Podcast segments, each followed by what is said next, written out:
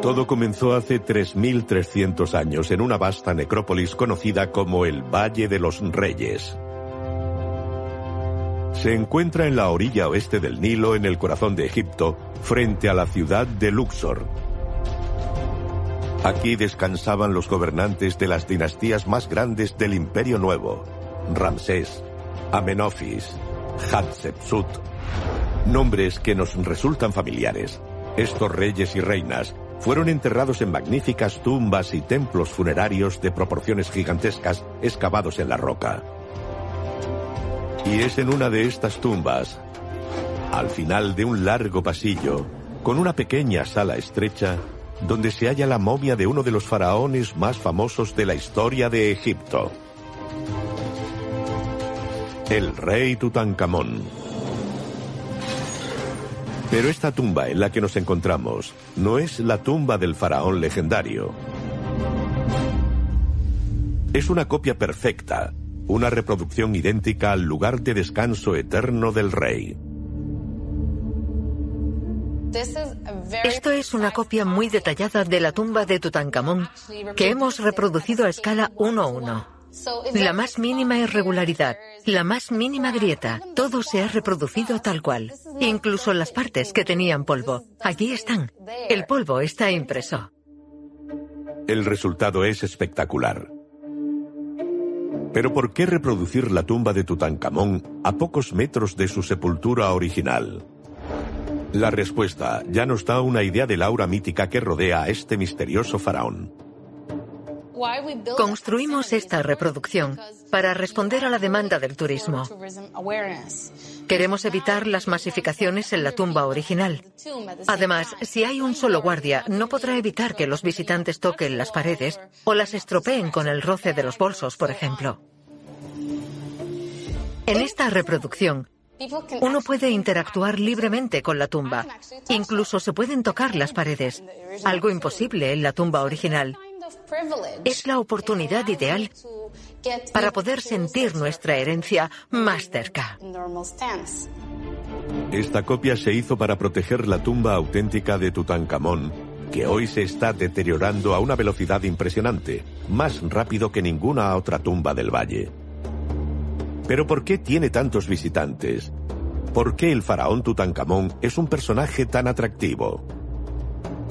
Para entenderlo hay que remontarse un siglo, al momento en que la puerta de la tumba, KV62, se abrió por primera vez.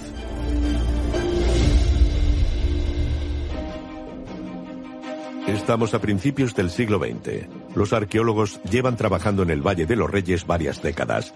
Uno de esos arqueólogos cambiará el curso de la historia. Su nombre, Howard Carter. Howard Carter era un arqueólogo inglés. Lo que quería, como los demás arqueólogos que excavaban en la región, era hacer un descubrimiento espectacular. Howard Carter está convencido, todavía queda una tumba importante por descubrir, oculta en algún lugar del Valle de los Reyes.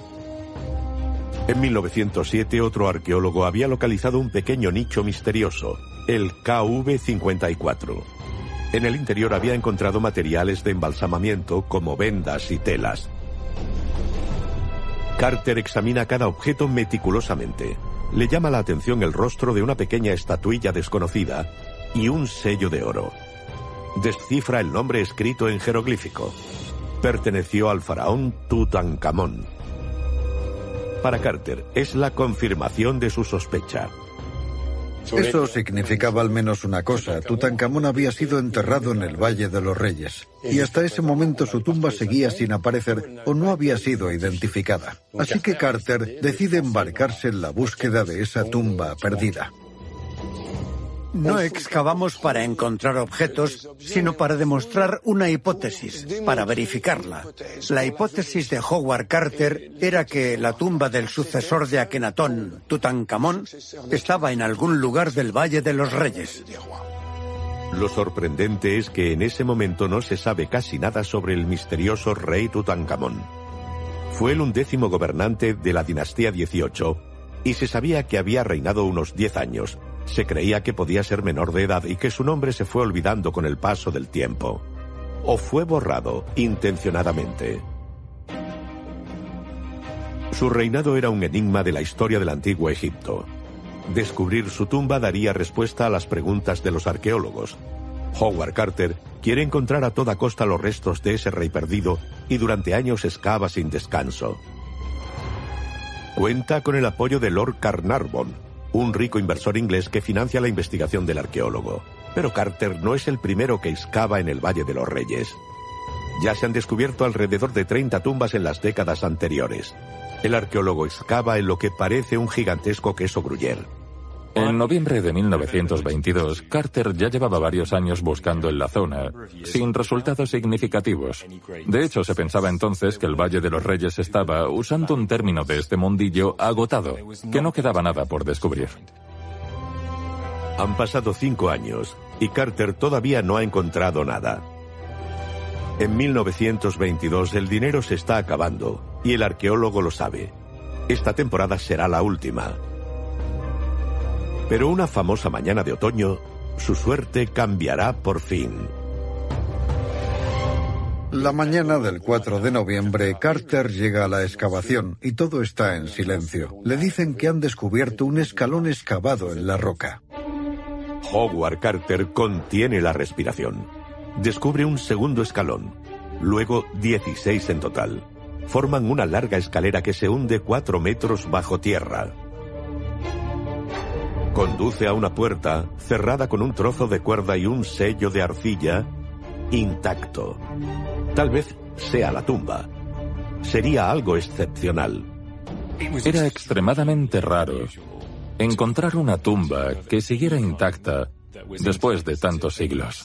Las tumbas de la época faraónica que descubrían habían sido saqueadas desde la antigüedad ya fuera poco después del entierro del faraón o más tarde, en la época grecorromana, por ejemplo. Lo que hace es bastante sorprendente para la época. Vuelve a enterrarlo todo y le envía un telegrama a Lord Carnarvon, donde dice, maravilloso descubrimiento, tumba con sello intacto, espero su llegada. Durante varias semanas, Carter espera la llegada de su benefactor para seguir con la excavación. Cuando por fin llega Lord Carnarvon, despejan el acceso juntos y derriban una segunda puerta. Todavía no lo saben, pero esa puerta es en realidad el último obstáculo que los separa del descubrimiento más importante que se ha hecho en el Valle de los Reyes. Cuando retiraron esa puerta, Howard Carter y su equipo pudieron vislumbrar lo que había al otro lado. Fue entonces cuando Carter vio los primeros objetos de la tumba llena a reventar. Le preguntaron, ¿ves algo? Y él respondió, sí, cosas maravillosas. Carter avanza de estancia en estancia y va de sorpresa en sorpresa. Una antecámara y una sala anexa repletas de esculturas y joyas. Luego una gigantesca capilla que ocupa toda la cámara del sarcófago. Y finalmente, una diminuta cámara llena de oro hasta el techo.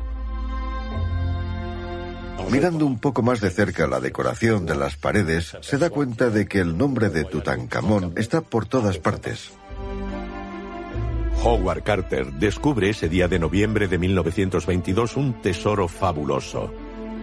El tesoro funerario intacto del rey Tutankamón. Creo que no me equivoco al decir que ni Howard Carter esperaba encontrar lo que encontró. Para Howard Carter fue la hazaña de su vida, el cumplimiento de un sueño. Descubrir una tumba así, llena de tesoros, superó con creces la fantasía más loca que albergara. Los periodistas corren a El Cairo para anunciar la noticia del descubrimiento arqueológico más formidable de la historia. De soberano desconocido, Tutankamón pasa a ser una estrella internacional.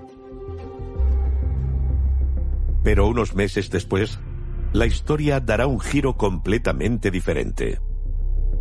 Ya desde el principio, poco después de abrir la tumba, comienzan a suceder cosas muy raras.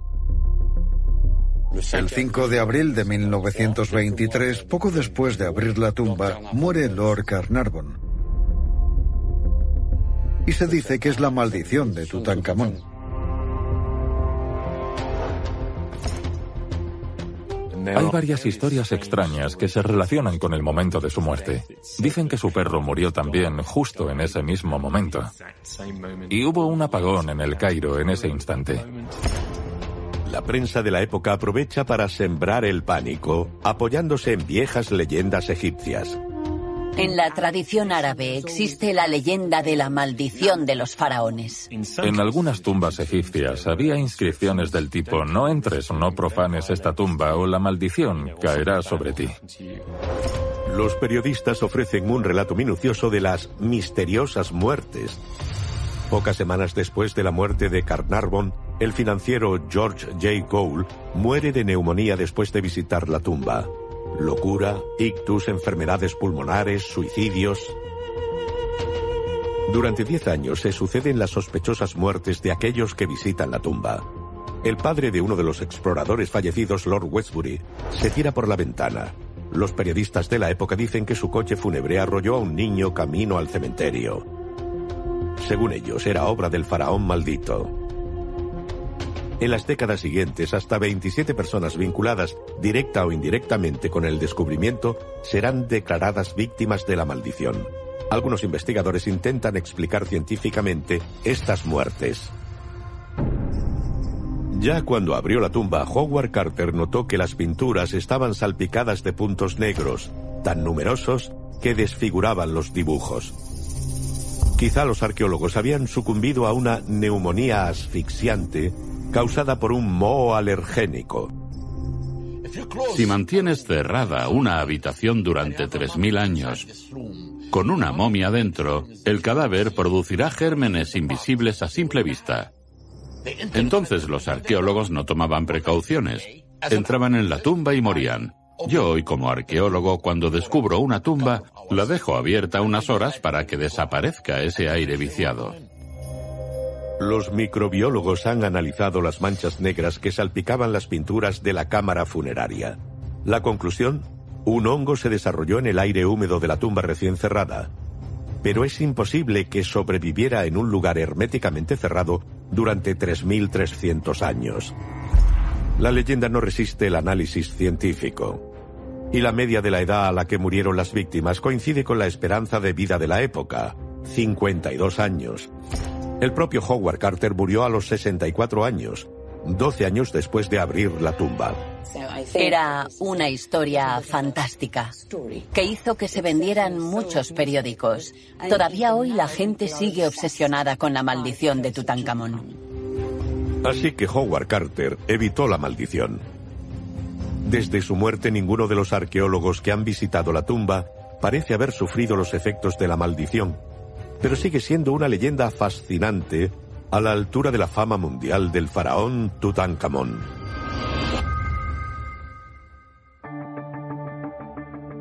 Ha pasado un siglo desde el descubrimiento, pero todavía hoy los egiptólogos visitan la tumba para descifrar nuevos secretos.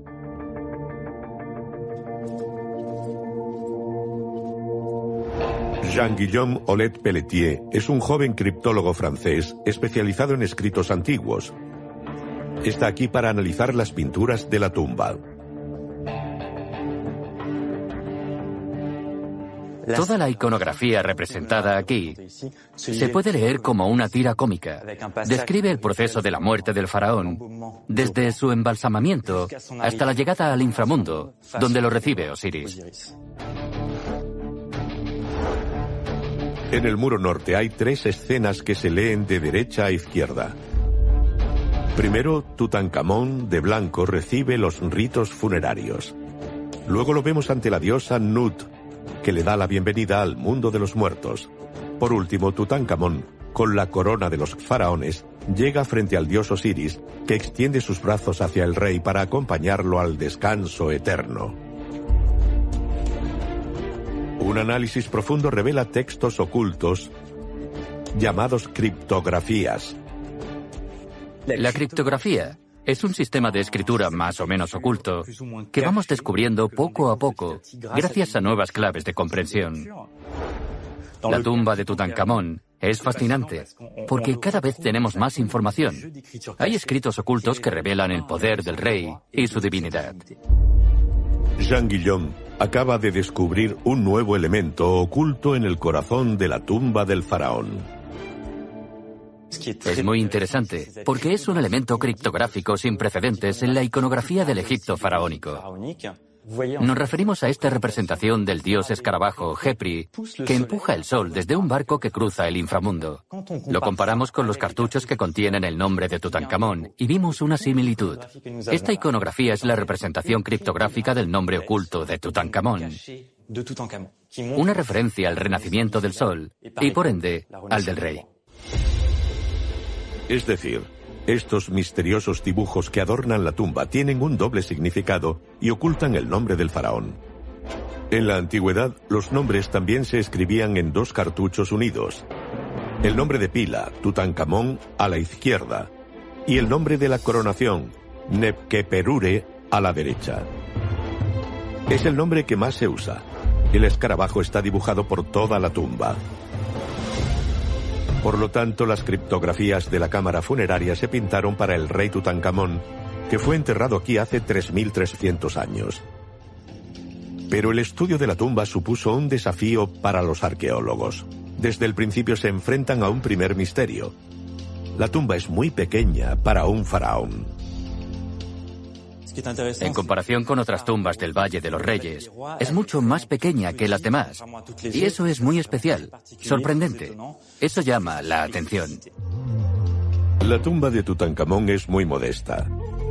Después de un corto corredor inclinado, solo tres pequeñas salas rodean la cámara funeraria, rebajada con respecto a las demás. En total, la tumba mide solo 100 metros cuadrados. Sin embargo, las tumbas vecinas son impresionantes. Las tumbas de Seti I o Ramsés II son enormes complejos funerarios. Los hijos de Ramsés ostentan el récord. Poseen la tumba más grande de todo el Valle de los Reyes, con más de 1.200 metros cuadrados. Tener una tumba grande, muy bien ornamentada, diseñada como un laberinto, era una demostración del estatus, el poder y la conexión del faraón con los dioses. La tumba de Tutankamón parece demasiado pequeña y demasiado simple para albergar la momia de un faraón. ¿Cómo se explica esta anomalía? Se ha especulado que iba a ser enterrado en otra tumba, pero como murió repentinamente, no tuvieron tiempo de terminarla y lo colocaron en una tumba ya completada o ya muy avanzada en su construcción. Es una idea que cuesta creer. Esta tumba, aunque pintada con los motivos del rey, no fue excavada para Tutankamón. Se había planificado otra tumba mucho más grande para facilitar el paso del rey al otro mundo. Pero ¿dónde está? Para averiguarlo debemos volver sobre nuestros pasos e ir al otro lado de la montaña, a un cañón cercano llamado el Valle de los Monos. Aquí fue enterrado el rey Ai, en la tumba KV-23. Este noble fue el tutor de Tutankamón y lo sucedió a la muerte de este. La tumba de Ai, excavada en lo profundo de la roca, retoma el estilo de las tumbas reales de la época. La tumba de Ai es impresionante. Es mucho más grande que la de Tutankamón. Este corredor conduce a la cámara sepulcral. La tumba de Tutankamón no tiene esta altura, esta amplitud. No hay duda posible. La tumba de Ai fue construida para un faraón. Pero lo sorprendente es que los expertos creen que la tumba de Tutankamón y esta fueron construidas al mismo tiempo. Lo saben porque el estilo y las técnicas pictóricas son idénticas. Ambas decoraciones son obra del mismo pintor. Aquí se pone de manifiesto la influencia del estilo artístico de Amarna en los personajes. La barriga algo prominente, formas prominentes que vemos también en Tutankamón. La misma pared, el mismo estilo, el mismo pasaje del libro de los muertos. La tumba de Ay es una copia casi perfecta de la de Tutankamón. Eso demuestra que el artista que pintó la tumba de Ay es el mismo que pintó la tumba de Tutankamón. Y eso puede significar que la tumba de Tutankamón se construyó para Ay y la del Valle Oeste para Tutankamón. Es posible que las dos tumbas fueran intercambiadas cuando murió Tutankamón y que Ay eligiera la más grande para él. Hasta la fecha, no hay pruebas que verifiquen esta teoría, pero es aceptada por la mayoría de los investigadores. La tumba de Ay estaba vacía cuando la encontraron como muchas otras del valle, y sus pinturas se degradaron en la antigüedad.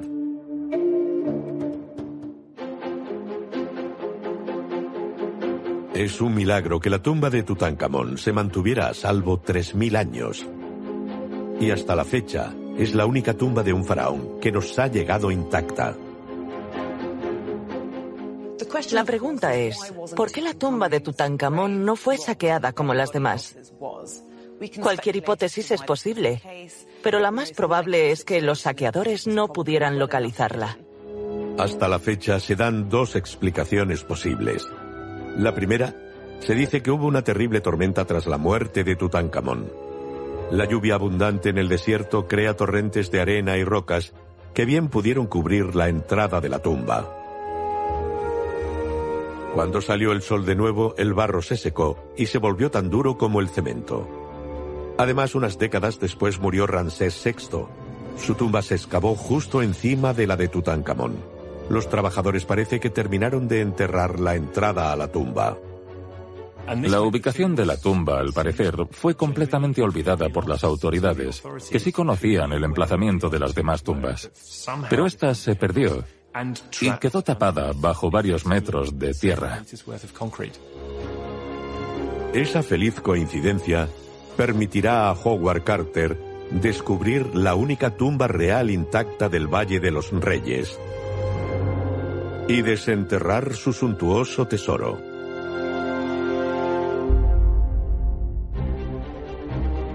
El descubrimiento de la tumba es solo el paso inicial del trabajo que realizan los arqueólogos de la época. Deberán enumerar y catalogar cada uno de los 5.398 objetos que componen el tesoro. Una tarea titánica. Cuando se descubre un objeto, se registra. Primero se registra su posición su posición relativa en el contexto arqueológico y luego procedemos a describir objeto por objeto. Eso se hace incluso antes de sacarlos y hacerles un análisis posterior porque no se ve todo a la primera. Y sobre todo cuando el objeto está entre otros objetos. Tardarán 10 años en inventariar este increíble tesoro. Gracias a este minucioso trabajo, ciertos objetos se han conservado en su estado original. La mayor parte del tesoro se encuentra en el Museo de El Cairo, donde los visitantes pueden admirarlo 33 siglos después de la muerte del faraón.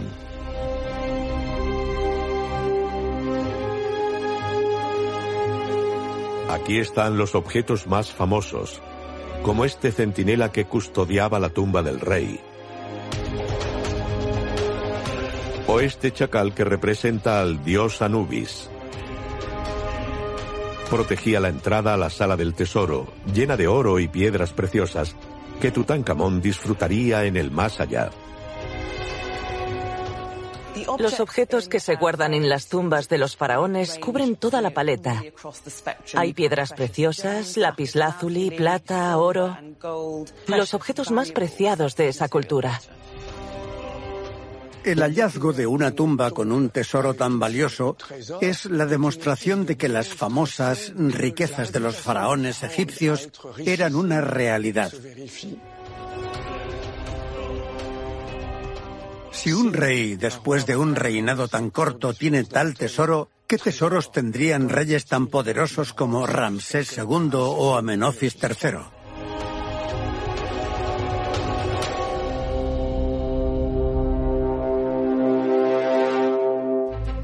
Carter lleva tres años catalogando el tesoro de Tutankamón, pero aún le falta la pieza central, la momia del rey. Todavía no la ha visto, aunque es la traca final del espectáculo. Está allí, oculta en una auténtica caja fuerte de siete ataúdes de madera y oro. Su apertura supondrá un gran reto para los arqueólogos. Es una tarea muy compleja. Primero deben desmantelar una gran capilla de madera y pan de oro. Ocupa casi todo el espacio de la cámara. Tras desmontar las siguientes tres capillas, descubrirán un sarcófago de piedra cuarcita que aún hoy se conserva en el sepulcro. En el interior hay tres ataúdes antropomorfos con la efigie del rey. El último será lo mejor del espectáculo. Es de oro macizo, es decir, 100 kilos de oro puro, con más de 3 milímetros de espesor, y es el último de todos. Los orfebres egipcios tallaron delicadamente el rostro del rey, adornándolo con piedras preciosas. El resto de la decoración es en bajo relieve y retoma el símbolo del escarabajo minuciosamente grabado en el borde del ataúd. Los arqueólogos nunca habían visto tal cantidad de oro y metales preciosos en una tumba egipcia. Pero todavía queda por descubrir la pieza más suntuosa del tesoro. En 1925 Carter abre por fin el último ataúd que contiene la momia del rey. Su antorcha ilumina la maravilla más espectacular que se haya encontrado en Egipto. La máscara dorada. Es el último emblema del soberano y su imagen da la vuelta al mundo. La máscara de Tutankamón es una imagen icónica que cautiva al espectador. Es una obra maestra de la orfebrería egipcia. Está hecha de dos placas de oro macizo ensambladas y pesa más de 10 kilos. Es un tesoro tan valorado que el Parlamento egipcio lo declaró Patrimonio Nacional y ha prohibido su salida de Egipto. Estar frente a la máscara es una experiencia extraordinaria porque tienes la impresión de que alguien te está mirando. Pero hay algo que llama la atención de los especialistas. Esta máscara de oro no parece haber sido creada a imagen y semejanza del faraón. En la máscara está el cartucho que contiene el nombre del rey Tutankamón, y eso indica claramente que estaba destinada a Tutankamón. Pero cuando se analizan los rasgos artísticos, se hace evidente que son rasgos muy femeninos. Los labios, los ojos.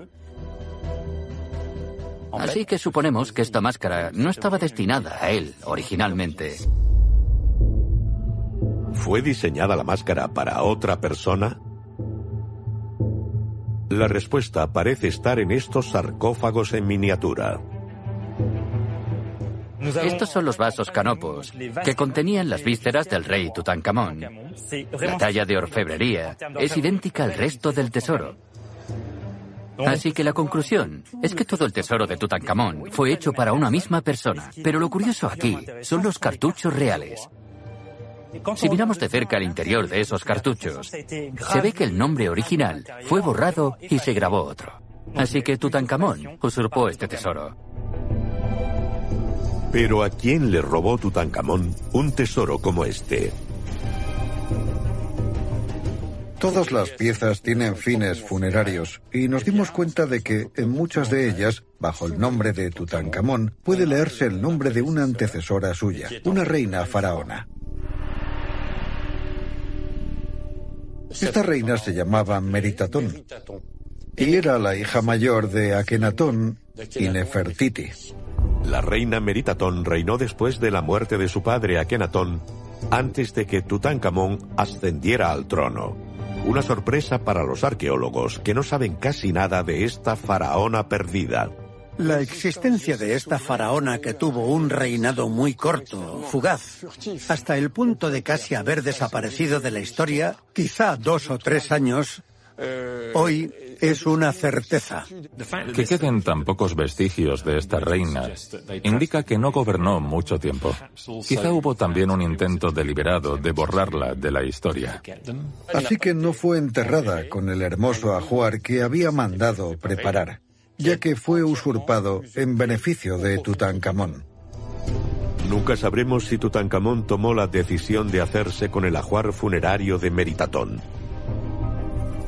En la tumba, la máscara dorada regrabada con su nombre es el último obstáculo que separa a Howard Carter de su encuentro con la momia.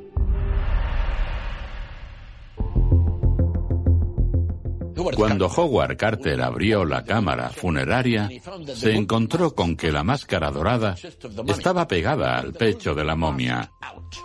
Le quitó la máscara dorada y cortó la momia en 18 pedazos. La única pieza que se conserva entera de la momia es su cabeza.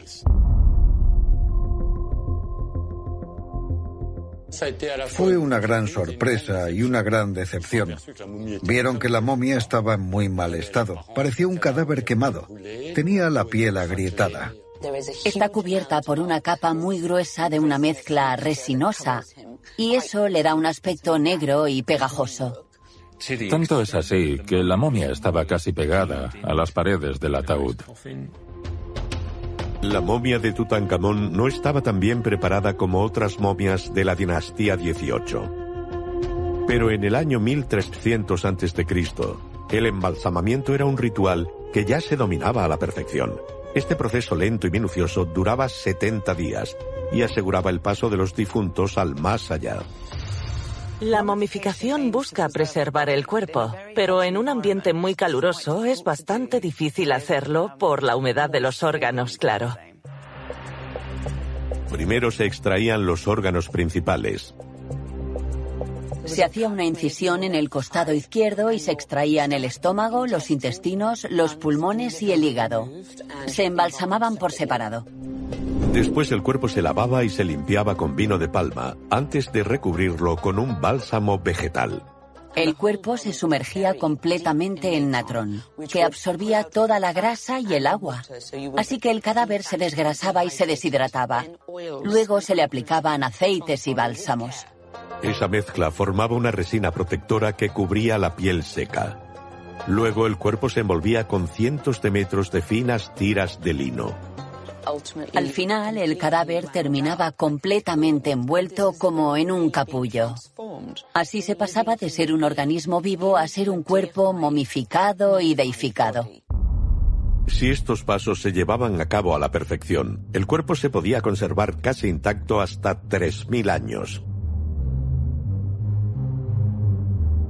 A principios del siglo XX las momias eran sistemáticamente desenvueltas para poder estudiarlas. Pero cuando Carter desenvuelve la momia de Tutankamón, observa algo diferente. La piel está cuarteada, como si alguien la hubiera quemado. ¿Qué había pasado? Quizá la momia fue envuelta y colocada en la tumba cuando los aceites aplicados en grandes cantidades todavía no se habían secado. En contacto con el aire, esos aceites quizá desencadenaron una reacción química que genera calor, si esa reacción se da en un ambiente donde el calor no se libera, como debajo del vendaje, entonces la temperatura sube hasta el punto de quemar los tejidos. Parece que pusieron la momia en la tumba a toda prisa, antes de que estuviera preparada. A pesar del aspecto de la momia, los médicos de la época le hicieron una primera autopsia que proporcionó nuevas pistas sobre la muerte del rey. Algunos huesos de la momia no se habían desarrollado del todo. Se trataba de los restos de un adolescente. Esa fue la primera revelación. El faraón murió muy joven. Surgió entonces otro misterio, la causa de su muerte. Y se lanzaron varias hipótesis sobre la muerte del joven Tutankamón. Hay muchas teorías sobre por qué murió tan joven. La cuestión de la muerte de Tutankamón ha intrigado a los egiptólogos durante muchos años. Se murió por un accidente, una enfermedad o un asesinato. Uno no se muere a los 19 de otra cosa. Y había que elegir. En los años 60, un grupo de científicos decide radiografiar el cuerpo de la momia. El cuerpo muestra muchos traumatismos, y eso da pie a teorías excéntricas. Se dijo que fue derribado por un caballo, que se cayó de un carro de guerra e incluso que fue atacado por un hipopótamo. Un pequeño fragmento de hueso que se habría desprendido del cráneo llamó la atención de los investigadores. Las radiografías del cráneo revelaron lo que parecía un golpe en la cabeza, porque había un pequeño trozo de hueso suelto y se pensó que había sufrido un ataque. Esa herida habría sido el golpe fatal. Entonces, ¿Tutankamón había sido asesinado? Treinta años después sabemos la respuesta a esta pregunta. En tan solo unas décadas, la tecnología ha dado un gran paso adelante y los científicos pueden analizar la momia con más detalle que nunca. Las radiografías no daban suficiente información, pero con una tomografía computarizada obtienes mil imágenes. Por eso decidí escanear a la momia. En 2005, el egiptólogo Saji Hawass pidió un escáner de la momia con una técnica llamada tomografía computarizada. Hoy este método lo utilizan los arqueólogos de todo el mundo. El Instituto Nacional de Investigaciones Arqueológicas Preventivas escanea todo lo que se descubre durante una excavación. La tomografía computarizada es una herramienta médica que todo el mundo conoce. Es el escáner en el que se introduce al paciente y que nos permite visualizar el interior del cuerpo. En arqueología tiene el mismo uso. En el caso de una momia, lo interesante de aplicar la tomografía computarizada es que se accede a la información interna sin tener que manipularla físicamente. No hay que desenvolver la momia y así no se altera el objeto de estudio. Esta tecnología ha permitido obtener una visión completa del cuerpo del rey, desglosada en 2.000 imágenes.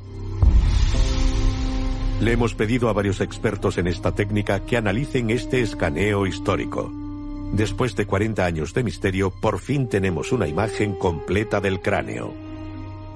Este plano sagital es muy interesante, ya que nos permite ver todos los detalles de los huesos de la cara y la mandíbula. Aquí vemos un ligero prognatismo en el maxilar, es decir, que los dientes están algo desviados. Son imágenes muy interesantes, ya que nos permiten determinar la edad de la muerte del sujeto. La observación exhaustiva de estas imágenes confirma la primera información que se extrajo de la momia. El rey murió muy joven, a los 18 o 19 años. Pero, ¿sabremos por fin cómo? En las nuevas imágenes del cráneo no hay ningún rastro de fractura o trauma brutal. El pequeño fragmento de hueso que se veía en las primeras radiografías se rompió después de la muerte, quizá en el momento del embalsamamiento. El veredicto definitivo, Tutankamón no recibió un golpe en la cabeza. Descubrí que no había sido asesinado. Y eso es muy importante porque puede cambiar la historia. Entonces, ¿por qué murió? ¿Podría un accidente justificar sus múltiples fracturas? Es difícil responder con seguridad, porque el cuerpo está marcado por 100 años de manipulación. Faltan elementos en el cuerpo como la clavícula derecha. También falta la rótula izquierda. Hay desarticulaciones en el miembro superior izquierdo, en particular al nivel del codo y también a la derecha. Estas fracturas se deben a las múltiples manipulaciones a las que fue sometida. Esto es interesante. Hay varias fracturas transversales al nivel del fémur y la tibia. No podemos decir cuándo se produjeron estas fracturas, pero dado que no hay rastros de consolidación, podemos concluir que también se deben a la manipulación de la momia. Pero esta fractura es muy interesante y ha llamado la atención de muchos científicos. ¿Podemos tener una imagen más precisa? Sí, tengo una imagen ampliada. Ya. Toda esta parte blanca más densa se debe a los materiales de embalsamamiento que se infiltraron en la fisura. Por eso los especialistas han concluido que esta fractura se produjo poco antes de su embalsamamiento. Esta pequeña fractura, solo detectable a través del escáner, es la clave del misterio. La herida se infectó y tal vez precipitó la muerte del rey, cogiendo por sorpresa a sus mandatarios. A pesar de las nuevas tecnologías, es difícil responder a todas las preguntas que plantea este esqueleto y esta momia. A pesar de décadas de análisis, es muy probable que la muerte de Tutankamón siga siendo un misterio sin resolver. Es probable que nunca sepamos la causa de su muerte. Quizá algún día podamos hacer pruebas en los tejidos blandos y saber cómo murió. Pero por ahora siguen siendo un misterio y es bueno que todavía queden cosas por descubrir. Es difícil imaginar que un accidente así pudiera acabar con un faraón. Con tantos enigmas, se ha formado un mito en torno al rey. Muchos estudiosos imaginan a este personaje como un joven débil y de constitución frágil.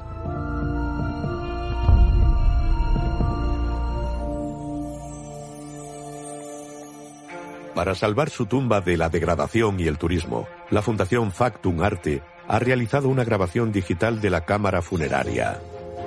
El equipo cuenta con un escáner láser 3D ultra preciso. El aparato se coloca a unos centímetros de la pared para evitar contactos innecesarios. Este dispositivo registra hasta la más mínima irregularidad. El láser proyecta una línea roja que se refleja en la pared. Lo que sucede es que estas dos cámaras no filman la pared como tal, sino que registran el movimiento de la línea láser a lo largo de la pared. Esta línea blanca que vemos aquí dibuja la forma exacta de la superficie sobre la que se proyecta. Con este dispositivo se tarda una hora en escanear un área de 48 centímetros por 46,8. Así que en escanear un metro cuadrado tardamos seis horas. En varias semanas escanearon la tumba de Tutankamón y es una de las más pequeñas. Las tumbas más grandes requieren años de trabajo. El resultado es increíble. Combinando esta tecnología con una foto de las pinturas en alta definición, se obtiene una copia digital en relieve de la tumba. Aquí está la versión en color y aquí está la versión en 3D. Ahora se combinan.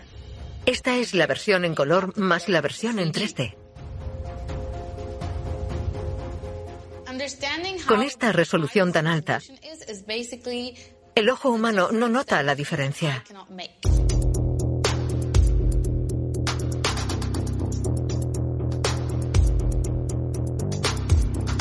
Con nuestro proyecto de conservación de la necrópolis tebana, queremos escanear todas las tumbas de esta necrópolis. Es un proyecto muy ambicioso porque hay más de mil, pero es nuestro sueño. Empezaremos con las tumbas más importantes. Queremos formar a más personas. Cuantos más seamos, más fácil será hacer realidad este sueño. Este es el proyecto más preciso de la historia. Una copia como esta puede conservarse en medios digitales durante siglos. Pero en una tumba tan famosa como la de Tutankamón, el equipo ha ido aún más lejos han construido una réplica idéntica de la tumba, que se inauguró en 2017. En Madrid, sede de Factum Arte, el relieve se reprodujo mediante una cortadora láser sobre paneles de poliuretano, que sirvieron de molde para los paneles de yeso tan altos como los del sepulcro original. Al mismo tiempo las pinturas se imprimieron sobre una superficie adhesiva especialmente diseñada. Era una mezcla acrílica ligeramente elástica que podía adaptarse al relieve del yeso sin degradarse. Luego las distintas planchas impresas se alinearon a la perfección y se sellaron mediante un proceso de vacío que fijó el adhesivo a la plancha. La estructura de cuatro toneladas se instaló en la entrada del Valle de los Reyes, junto a la casa de Howard Carter. Hoy el gobierno egipcio limita las visitas a la tumba original a 200 personas por día. La reproducción es una solución alternativa para los turistas y quizá la mejor forma de proteger la tumba del rey.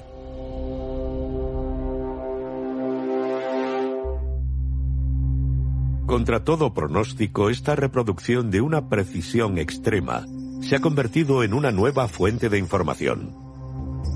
Cien años después de su descubrimiento, la tumba todavía no ha desvelado todos sus secretos. Los escaneos que hemos realizado han sido útiles para los investigadores. Uno de esos investigadores, Nicholas Reeves, notó en los escaneos 3D que esta zona estaba un poco inclinada. Esa inclinación le hizo pensar que aquí podría haber una puerta.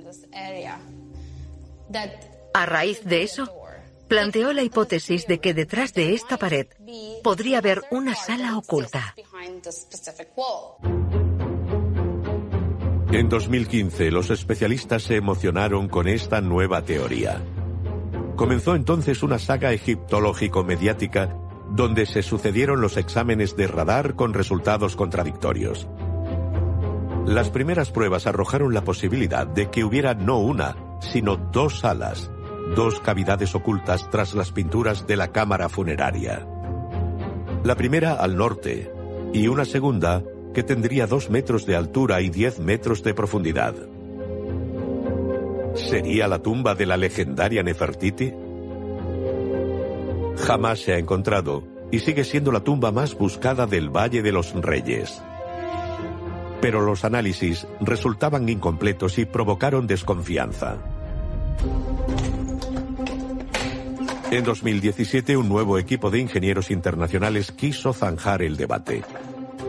Lanzaron un último estudio, el más extenso hasta la fecha, que combinaba tres técnicas de escaneo.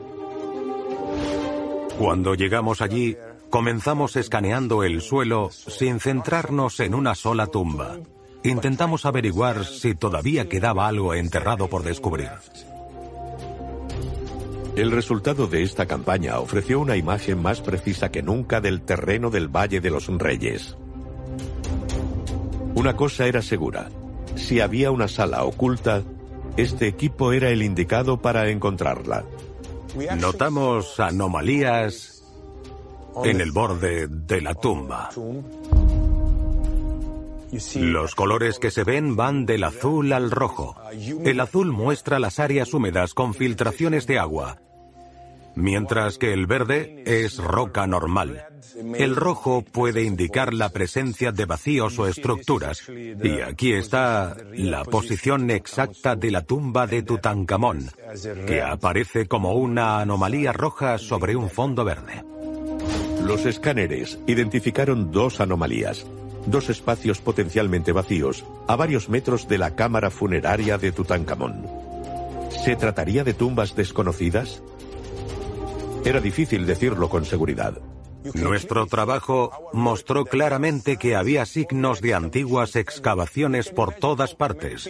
A lo largo de 3.000 años, una gran cantidad de personas habían cavado en la zona buscando tesoros. Eso complicaba aún más las cosas. Los ingenieros cotejaron los datos durante meses. Pero el veredicto fue definitivo. Según sus análisis, no existía una comunicación directa entre las dos anomalías del terreno y la tumba de Tutankamón. No había duda posible.